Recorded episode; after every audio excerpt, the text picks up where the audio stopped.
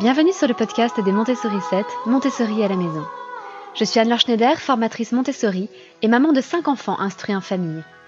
Ma mission, c'est d'aider les parents, les assistantes maternelles, bref, tous ceux que dans notre communauté nous appelons des sourissettes, à mettre en pratique la philosophie Montessori chez eux, avec leurs enfants ou les enfants qu'ils gardent. Dans ce podcast, nous parlerons donc de pédagogie Montessori, mais aussi de discipline positive, d'instruction en famille, ce que l'on appelle aussi l'école à la maison, de co-schooling et de bien d'autres choses encore. Ah, chère sourisette, je ne sais pas vous, mais ici, les semaines se suivent et malheureusement se ressemblent. Après 4 cas de Covid dans la famille, la semaine dernière, alors que nous sommes 7 dans la famille, nous avons accumulé au total 4 migraines, 4 gastro, 4 rhumes avec une grosse toux. Bref, c'était une dure semaine. Alors c'est peut-être le cas pour vous aussi, malheureusement les épidémies de gastro et autres se répandent un peu partout, c'est la saison. Mais il y a aussi de bonnes nouvelles. Et justement, j'en ai deux à vous partager. On se prépare au centième épisode du podcast. Je ne sais pas si vous avez remarqué, mais l'épisode que vous êtes en train d'écouter est l'épisode numéro 99. Centième épisode du podcast et autre grande nouvelle, les 5 ans des Montessori 7. Eh oui. Alors non pas 5 ans depuis que je prépare ce projet des Montessori 7, ça ferait beaucoup plus, mais 5 ans depuis les premiers contenus que j'ai publiés en ligne, euh, les premières actions pour rendre visibles les Montessori 7 en ligne avec le site, avec de premières vidéos, etc. Alors pour fêter tout ça, et en particulier pour préparer le centième épisode du podcast, j'ai besoin de vous. 100 épisodes de podcast dans les archives, parce qu'il y avait un épisode zéro aussi. Parmi tous ces épisodes, quel concept, quelle astuce, quelle idée avez-vous découvert qui vous a le plus aidé?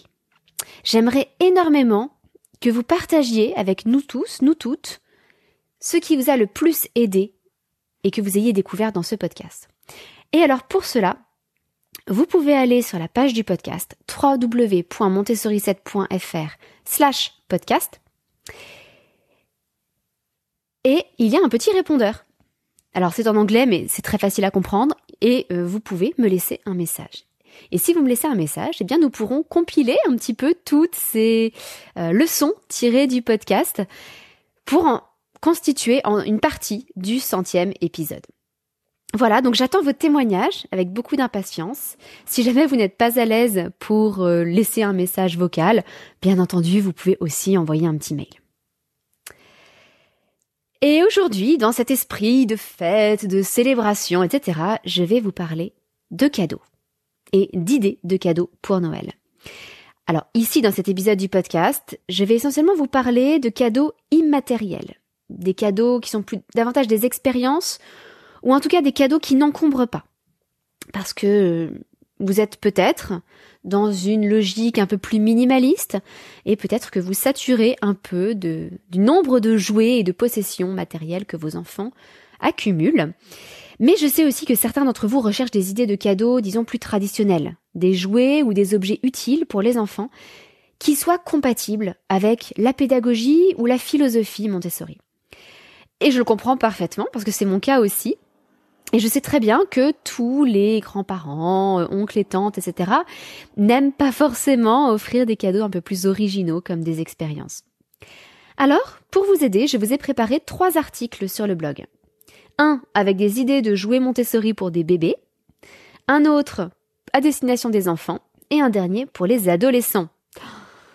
Les adolescents, je trouve que c'est peut-être le public le plus difficile à qui offrir des cadeaux.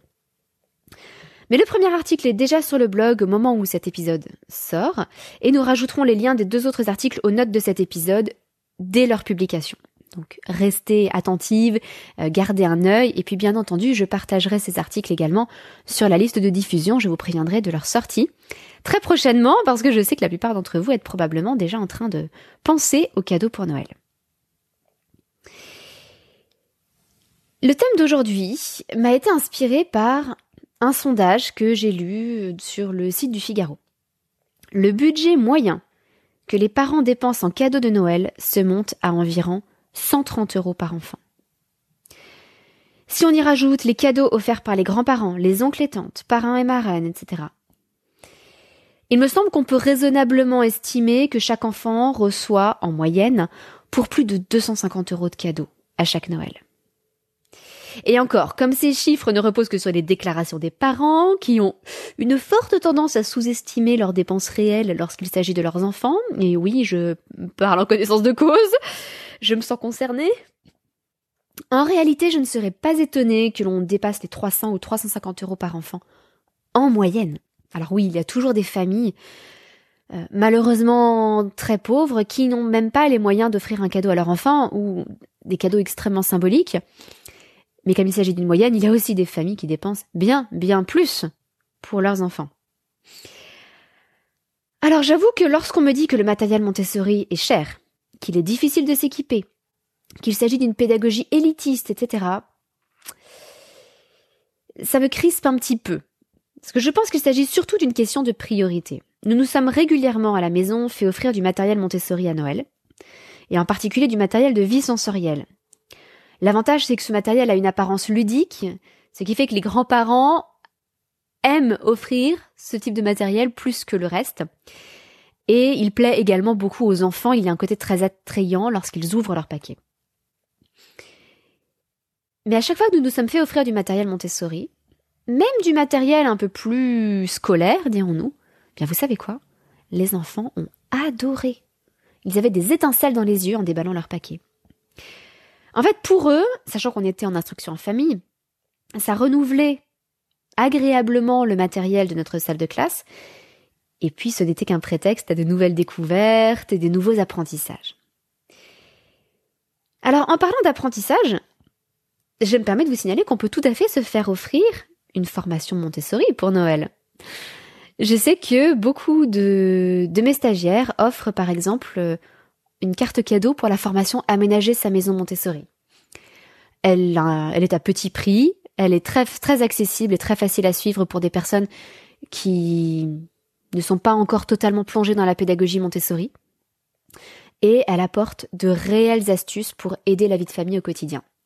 Mais je connais aussi un certain nombre de stagiaires qui se sont fait offrir une formation Montessori longue, dont le montant est plus élevé, en faisant un petit peu comme une cagnotte et en demandant aux membres de la famille de participer à l'achat de cette carte cadeau pour une formation Montessori. Au moins, ça ne risque pas de vous encombrer. Tout ce que ça va remplir, c'est votre tête. Donc si vous avez peur d'être submergé par une énorme quantité de jouets au moment de Noël, vous pouvez penser à ce type de cadeau utile, comme du matériel Montessori et en profiter pour soutenir des boutiques Montessori fiables et sérieuses. Sachant qu'en ce qui me concerne, euh, il y en a deux que je recommande sans aucune hésitation. C'est Tangram Montessori, qui a d'ailleurs un panel beaucoup plus large et vous allez retrouver euh, beaucoup de matériel aussi issu de la pédagogie Steiner et beaucoup de jouets, tout simplement. Et puis le site de 1, 2, 3 Montessori, euh, où là il s'agit davantage de matériel à finir soi-même, des choses en bois qu'il faut assembler et peindre, mais le tout est d'excellente qualité et fabriqué en France, là où la plupart des boutiques Montessori proposent du matériel fabriqué en Chine. Donc ces deux sites, vous pouvez vraiment y aller en toute confiance et ils ont tous les deux un excellent rapport qualité-prix par rapport à ce qu'on peut trouver sur le marché. Mais revenons-en à ce sondage du Figaro. Savez-vous quelle est la pire révélation de ce sondage? Un an après, Seulement un parent sur deux déclare que leur enfant s'est servi de tous les cadeaux qu'il a reçus à Noël dernier. Et leur enfant n'y joue encore que dans un quart des cas. Ça peut paraître fou, non? Le jouet tant désiré, la poupée à la mode, ou la boîte de Lego Star Wars pour lesquels ils se sont tant battus, est devenu banal, ordinaire, un, un simple jouet parmi tant d'autres, et le tout après seulement un an. Alors comment éviter cela et offrir à nos enfants des cadeaux qui les rendent réellement heureux? Eh bien, les études de psychologie sont formelles. Le souvenir d'une expérience vécue l'emporte largement, sur le long terme évidemment, sur la possession d'un bien matériel. Et la raison en est toute simple, c'est qu'on se lasse de tout. Le, le pull en cachemire si doux, vous savez, celui qu'on ne peut pas s'empêcher de caresser dix fois par jour au début eh bien ce n'est devenu qu'un pull de plus dans notre garde-robe. Le tout nouveau gadget qu'on rêvait de s'offrir, il est devenu dépassé un an après. Et pour les enfants, le jouet de nos rêves perd petit à petit de son mystère, de son attraction, au profit des nouvelles tendances qui nous sont inspirées par la pub ou par les copains. Alors que les expériences que l'on vit, elles, elles sont plutôt comme le bon vin.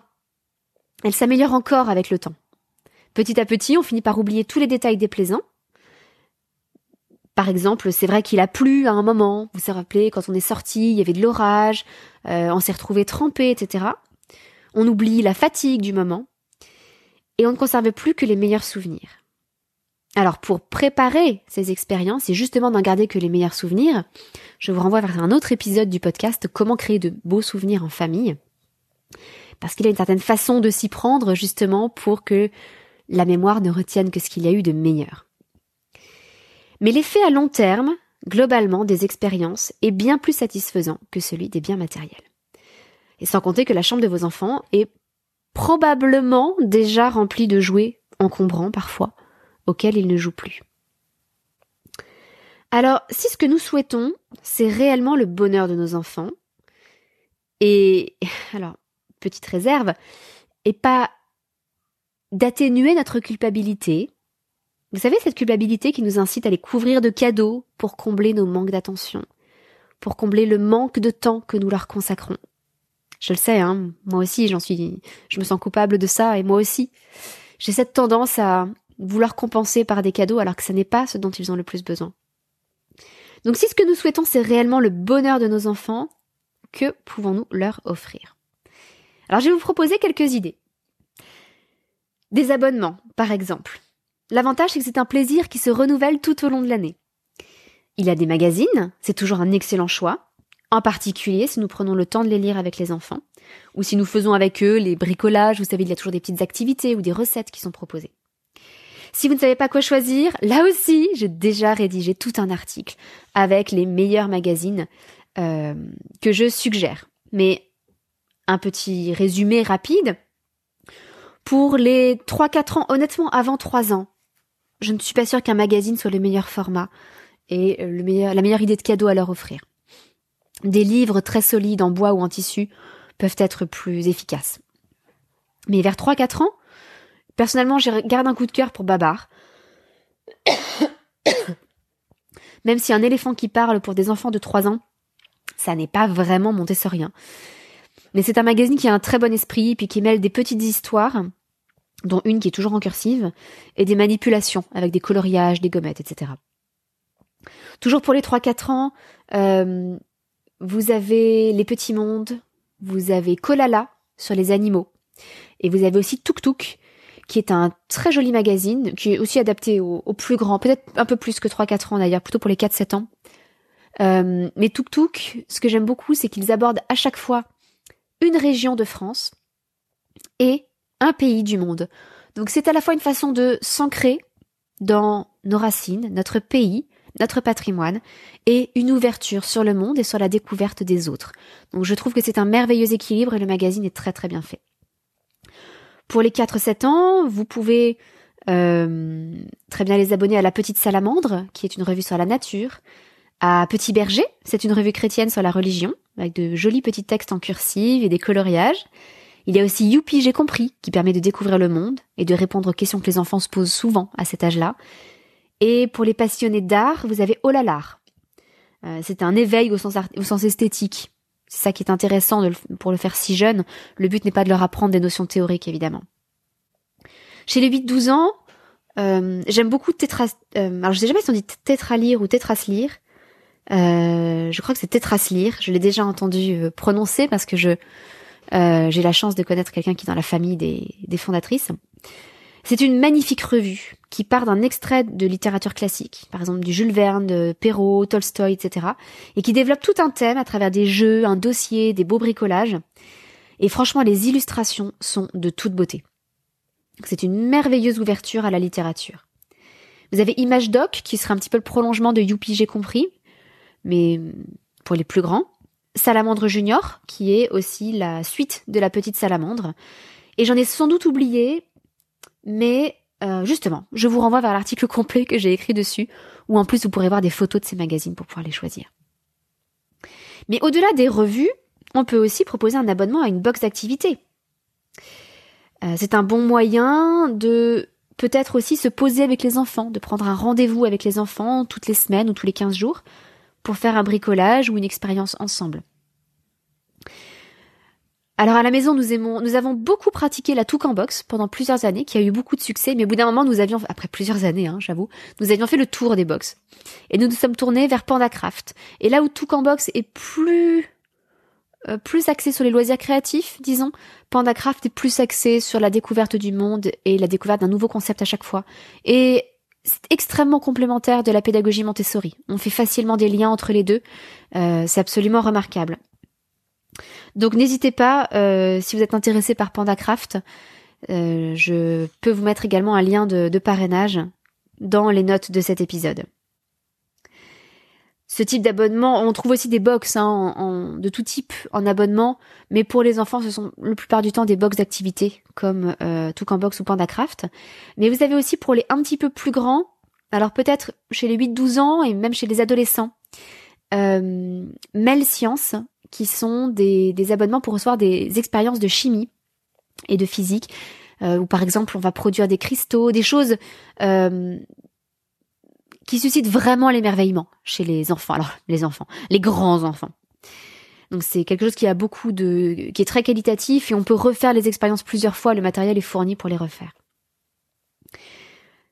Donc ça, ce sont plutôt des abonnements, mais on peut tout à fait aussi offrir un pass à l'année, par exemple.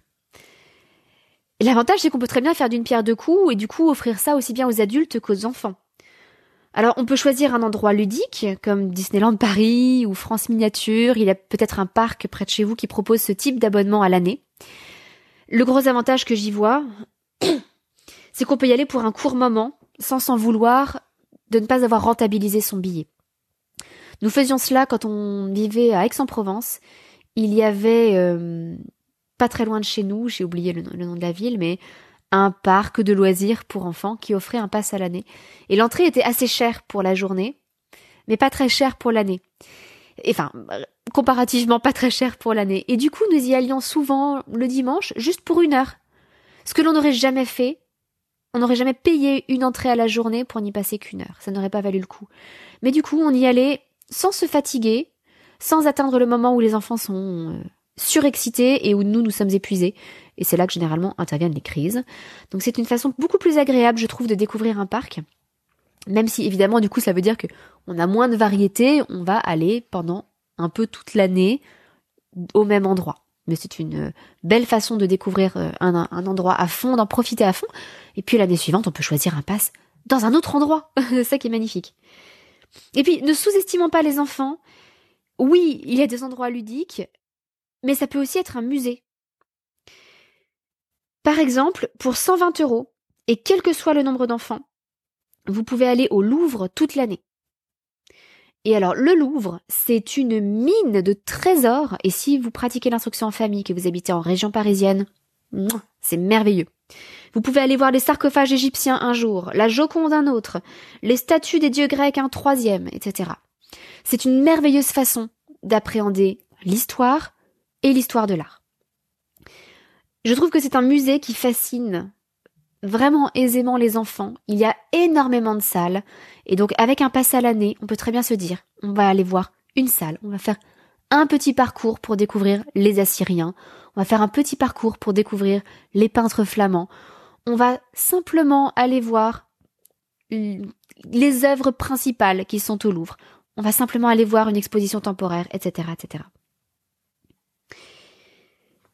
Et que ce soit au Louvre ou à Disneyland Paris, franchement, est-ce qu'on ne passe pas une meilleure journée quand, on ne se sent pas obligé de faire la queue avant l'ouverture, euh, de bien arriver en avance pour ne pas perdre trop de temps au démarrage, etc. Le tout pour grappiller quelques minutes le matin ou euh, ou se prolonger sa sortie le plus tard possible, faire un nocturne au Louvre ou rester jusqu'à tard le soir à Disneyland, au lieu d'observer les premiers signes de fatigue de nos enfants, et de partir. Est-ce qu'on ne se sent pas mieux quand on peut partir dès les premiers signes de fatigue plutôt que de chercher à rentabiliser sa sortie? Et là aussi, ça peut très bien être un cadeau groupé. Mais vous voyez que 120 euros pour une famille, nous qui sommes 7, bah, ça ne fait pas un cadeau très cher par, euh, par personne. Ça ne fait même pas 20 euros par personne. Troisième idée de cadeau, et peut-être est-ce le plus beau des cadeaux? C'est le cadeau de la connaissance ou du savoir-faire. Plutôt que d'offrir un objet matériel, pourquoi ne pas offrir un cours de poterie, un atelier de cuisine, un stage de cirque? Ça fait de si beaux souvenirs qui durent pendant des années. Et en plus, au-delà des souvenirs, c'est un apprentissage qui continue à porter du fruit des années plus tard. Nous avons suivi avec mon mari, ensemble, en amoureux, des cours de cuisine pour apprendre par exemple à faire notre propre foie gras, à faire un soufflé au citron, à, cuire un rôti euh, à la perfection. Nos enfants ont fait un stage de cirque entre frères et sœurs, euh, les deux aînés, je crois. Ils en ont encore des étoiles dans les yeux quand ils, quand ils y repensent. Ce sont des expériences qui les marqueront peut-être à vie. Peut-être que ce sera le démarrage d'une grande passion, ou si ça n'est pas le cas, c'est simplement une, une petite corde de plus à leur arc, un petit savoir-faire qu'ils ont et qu'ils ont pour la vie. Et d'ailleurs, y avez-vous pensé pour vous aussi? Plutôt qu'un énième objet dont vous n'avez honnêtement pas besoin, avez-vous suggéré à votre entourage qu'un cours ou une formation vous serait plus utile Quelque chose, par exemple, pour faciliter votre vie de famille? Vous savez d'ailleurs qu'il existe, comme je vous l'ai dit en début d'épisode, des cartes cadeaux pour mes formations, par exemple. Ça peut aussi être sous forme d'abonnement. Votre famille peut très bien vous offrir euh, un bon d'achat pour euh, un mois d'accompagnement parentalité et UF Montessori, pour que vous vous sentiez un peu plus soutenu. Et peut-être qu'au fond, trouver des solutions pour que votre vie de famille soit plus apaisée et pour favoriser l'éducation et l'instruction de vos enfants, est-ce que ce n'est pas quelque chose qui vous soulagera davantage et vous apportera davantage de bonheur qu'une euh, qu'une euh, qu'une étole en soie ou un pull en cachemire Bon, je vous laisse y réfléchir. Mais pensez à ce genre de choses. En plus, pensez aussi aux activités manuelles. Il y a un tel plaisir à découvrir une technique artistique, à faire quelque chose de ses mains, euh, que c'est une merveilleuse occasion. Vous pouvez aussi proposer des billets de spectacle. Et alors ça, c'est fabuleux si vous pouvez passer ce moment avec votre enfant. Et peut-être prévoir une sortie mère-fille ou mère-fils ou père-fils ou père-fille, mais un petit moment avec un parent et un enfant. Ce sera un moment totalement privilégié et absolument merveilleux. Ça peut être des tickets de cinéma. Y a-t-il un, grand film qui va sortir cette année et que vous voulez absolument voir ensemble? Ça peut être un spectacle pour enfants, des billets pour un festival de cirque. Nous avons offert une année à notre fille passionnée de danse classique un billet pour aller voir le lac des cygnes à l'opéra. Alors évidemment, du coup, euh, je me suis fait offrir aussi un billet pour aller voir le lac des Cygnes à l'opéra. Et nous y sommes allés ensemble. C'était un merveilleux souvenir. C'est un moment qui lui laissera des étoiles dans les yeux pendant encore des années à venir. Ce ne sont donc pas les opportunités qui manquent. Regardez autour de vous. Ça peut être aussi un bon pour. C'est-à-dire que s'il n'y a rien au cinéma en ce moment, si vous ne voyez pas de spectacle qui vous passionne, proposez un bon pour un spectacle ensemble que nous irons voir un peu plus tard, au printemps par exemple. Et assurez-vous simplement d'offrir en même temps le billet pour les parents, si ce n'est pas vous le parent de l'enfant, et si c'est vous le parent de l'enfant, assurez-vous d'offrir votre temps en même temps que vous offrez le billet. Franchement, c'est magnifiques souvenirs partagés, c'est le meilleur lien qui soit pour souder une famille. Et puis, autre suggestion, Pensez aux fermes autour de chez vous. Pourquoi pas proposer un bon pour une sortie un peu plus champêtre? Souvent les fermes proposent des, petits ateliers pour aller donner à manger aux animaux, aider à soigner les plus petits. Je me suis ainsi retrouvée un jour à donner à boire au biberon à de petits agneaux dans la campagne galloise alors que je faisais un petit périple au pays de Galles avec une, petite fille galloise qui essayait de m'apprendre quelques mots en gallois. Et autant vous dire que mon cœur a fondu. Et là encore, ce souvenir qui date de, qui a quasiment 15 ans, est vraiment imprimé au fond de mon cœur.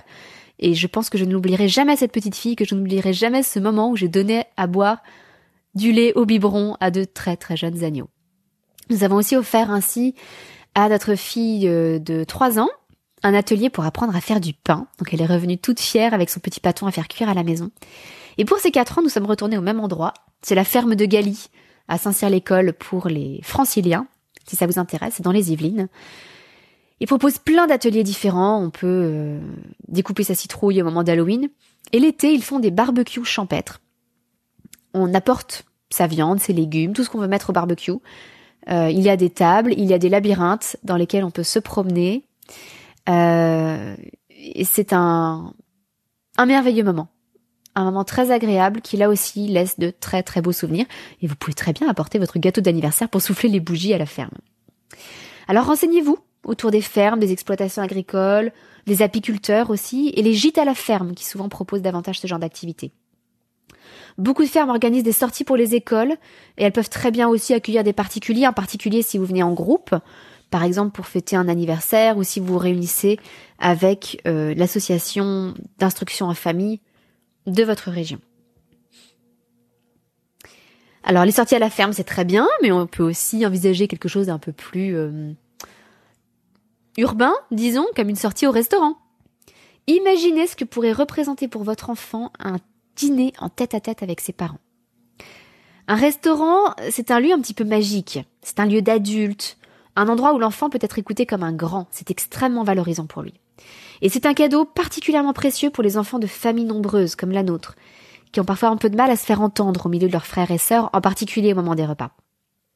Une sortie réservée, privilégiée avec papa et maman, et les langues se délient, les problèmes se résolvent, et on peut prendre le temps de découvrir à quel point, vous savez, le petit bonhomme qu'on tenait encore sur ses genoux il y a peu est devenu un grand garçon, voire un préado, voire un ado. C'est absolument merveilleux de prendre conscience de l'accomplissement de nos enfants, de tout ce qu'ils développent, de la personne qu'ils deviennent. Et alors si votre famille ou vous-même êtes un peu réticent encore à offrir ces cadeaux immatériels, pensez aux cadeaux utiles qui ne sont pas encombrants. Ça vous évitera de crouler sous les jouets superflus. Un cadeau utile, ça peut être euh, des vêtements un peu plus habillés pour sortir. Par exemple, la première veste de costume ou une jolie robe. Ça peut être un appareil photo, un télescope, un microscope. Ça, c'est très pratique aussi pour les adolescents, justement. Ça peut être un casque audio, ça peut être du matériel pour apprendre à construire un ordinateur, des équipements de sport pour les activités des enfants. Par exemple, tous les ans, ou en tout cas dès que l'ancien devient trop petit, nous offrons, ou un autre membre de la famille offre à notre fille, celle qui est passionnée de danse, un ravissant cache-cœur Repetto. Repetto, c'est la marque ultime pour les affaires de danse, celle qui fait rêver. Et il y a un cache-cœur, il, propose un cache-cœur en polaire qui est incroyablement chaud et doux. Et pour nous, ça ne fait pas partie de la panoplie de base que nous achetons à notre fille en début d'année, c'est-à-dire que nous nous assurons qu'elle ait un juste corps, un collant et des chaussons. Mais pour nous, le cache-cœur, c'est du superflu, c'est un petit plus. Donc, c'est quelque chose, c'est un extra, uniquement pour le plaisir. Et c'est quelque chose que nous allons donc lui offrir en cadeau, par exemple pour Noël.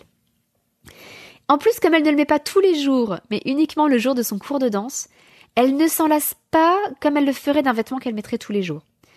Donc tous les jeudis, lors de, le jour de son cours de danse, c'est un petit bonheur renouvelé qui dure et qui dure. Et je trouve que c'est le même principe que les abonnements. Au lieu d'avoir le plaisir de recevoir un cadeau une seule fois, c'est comme si on avait une piqûre de rappel toutes les semaines.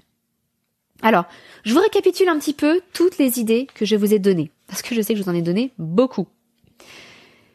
Parmi les cadeaux immatériels que vous pouvez offrir, il y a des abonnements à des magazines ou à des box comme PandaCraft.